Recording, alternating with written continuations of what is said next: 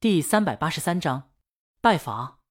午饭过后，到了公司，李青宁同陈姐还有团队里公关、经济、直行经济、商务拓展之类的同事开会去了。现在公司唯二闲人是江阳和狗哥媳妇。作为一个地理杂志的签约摄影师，狗嫂的摄影技术是毋庸置疑的。即便擅长拍风景、拍人像很少，但不是江阳这业余爱好者能比的。江阳上次弄了个相机。虽然不怎么上心，但架不住吃软饭的有时间啊，闲啊，闲着无聊摆弄一下，拍一下。何况他还有专业模特呢，大魔王江阳觉得他拍出来还是挺有水平的。正好江阳上次就把相机放在了李清明办公室，现在拿出来让狗嫂指点一下。狗嫂听他照片拍的不错，还挺期待的。但在看到他的照片后，狗嫂嫌弃不已：“就你这还好呢。”业余的不能再业余了，也就小宁长得好看。他顿了顿，小宁长这么漂亮，你拍成这样真白瞎了。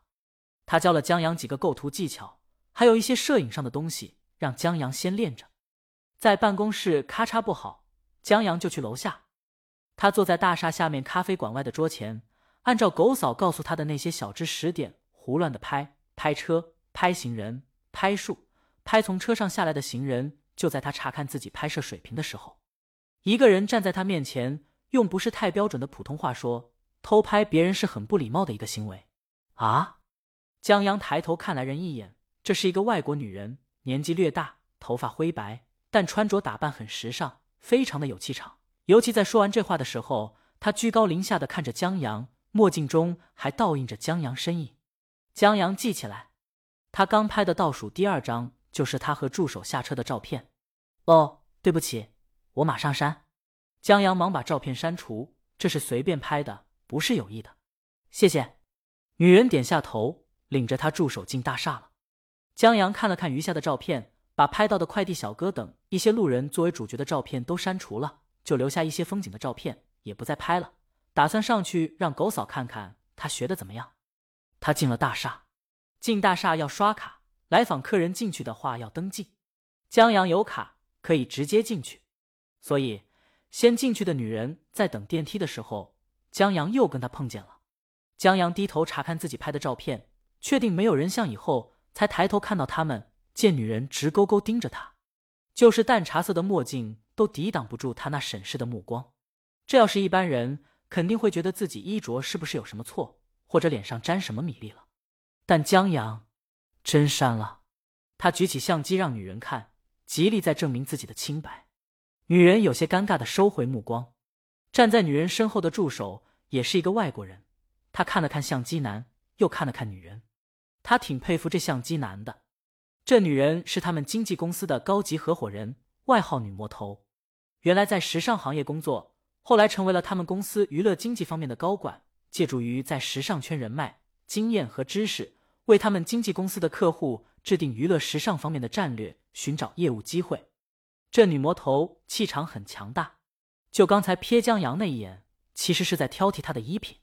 说这是职业习惯也好，还是某种策略也罢，他惯用伎俩就是能从衣着下手，就从衣着上下手，让对方变得不自信，继而加深对经纪人咨询、规划等方面的需要。虽然在路人或者不相关的人看来，这种盛气凌人也好，或者别的形容词也罢。观感挺不好的，但不得不说，许多客户很吃这一套。稍微有点不自信，可能就会让他趁虚而入。这并不是说这些客户有受虐倾向，喜欢别人挑剔自己，而是因为相对于态度而言，女魔头稍后给出的建议是他们十分认同的。这样一套组合拳下来，那些对这个行业怀揣着无限憧憬，无论是忐忑不已还是意气奋发的娱乐圈新人，十有八九都会被女魔头拿下。可江阳能把女魔头弄得尴尬，收起盛气凌人那一套，不得不说有点本事。助理觉得很大的原因就是这张脸吧，还有那一身衣服简约阳光。初见之下不觉得，细一琢磨，这一身搭配一定是考量过的。估计女魔头就是想从衣品上挑剔，继而找到压制对方的点，在这人面前也没用。话说回来，助手忽然想，女魔头再闲。也不可能对一个路人用这一套吧。电梯门开了，他们先进去。江阳在跟着进去以后，看了一下暗的楼层，看了他们一眼，直接到电梯角落待着了。不知道为什么，就是坐电梯，江阳都习惯找个角落靠着。助手见相机男不摁电梯，有些奇怪，过了一会儿才醒悟，他们去同一层。电梯很快到了，女人在出电梯以后没有着急走，而是站在一旁让开一条路。江阳有些奇怪，他看了他们一眼，往工作室走了。正好碰见陈姐从工作室出来，江阳跟陈姐打个招呼，以后进去找狗嫂了，让狗嫂帮着参谋一下他拍的怎么样。不一会儿，江阳见陈姐。把那女人引进了会议室。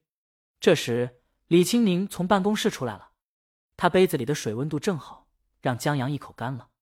江阳好奇，站起身看着会议室里面的人，他们是什么客户？李青宁说：“国外的经纪公司想跟我们签约。”在他们看会议室的时候，会议室的人也正好看向这边。我去忙了。李青宁接了一杯水，进了会议室。这边狗嫂一张张图片的看。给江阳讲了不少知识，江阳一一记在心里，然后就玩起了游戏。不知道过了多长时间，见陈杰把外国人又送出来，这外国女人有点蔫，没有了刚才的盛气凌人。她下了楼，出了大厦，上了商务车，见到了等候多时的苏梦。苏梦迫不及待问：“怎么样？”女魔头摇了摇头：“难办。”苏梦叹口气，她自从上次拜访李鱼后，多次发方案给陈姐。就差把她老公老姜所谓的披头士签约这么荒唐的方案给陈姐了，可换来的都是拒绝。现在母公司高管亲自出马，他心中稍感安慰。看来大魔王不是看不起他这子公司，而是对他们母公司都不怎么感兴趣。苏梦看女魔头闭目沉思，作为女魔头曾经的得力助手，苏梦还是头次见她这么犯难。女魔头终究还是敌不过大魔王啊！女魔头用英语说：“江阳倒是好对付。”苏梦觉得这话白说，可不是吗？他觉得江阳很好签，他不是在玩游戏，就是在玩相机。估计最擅长的就是当甩手掌柜，特别适合跟他们经纪公司签约，让他们经纪公司一手操办。本章完。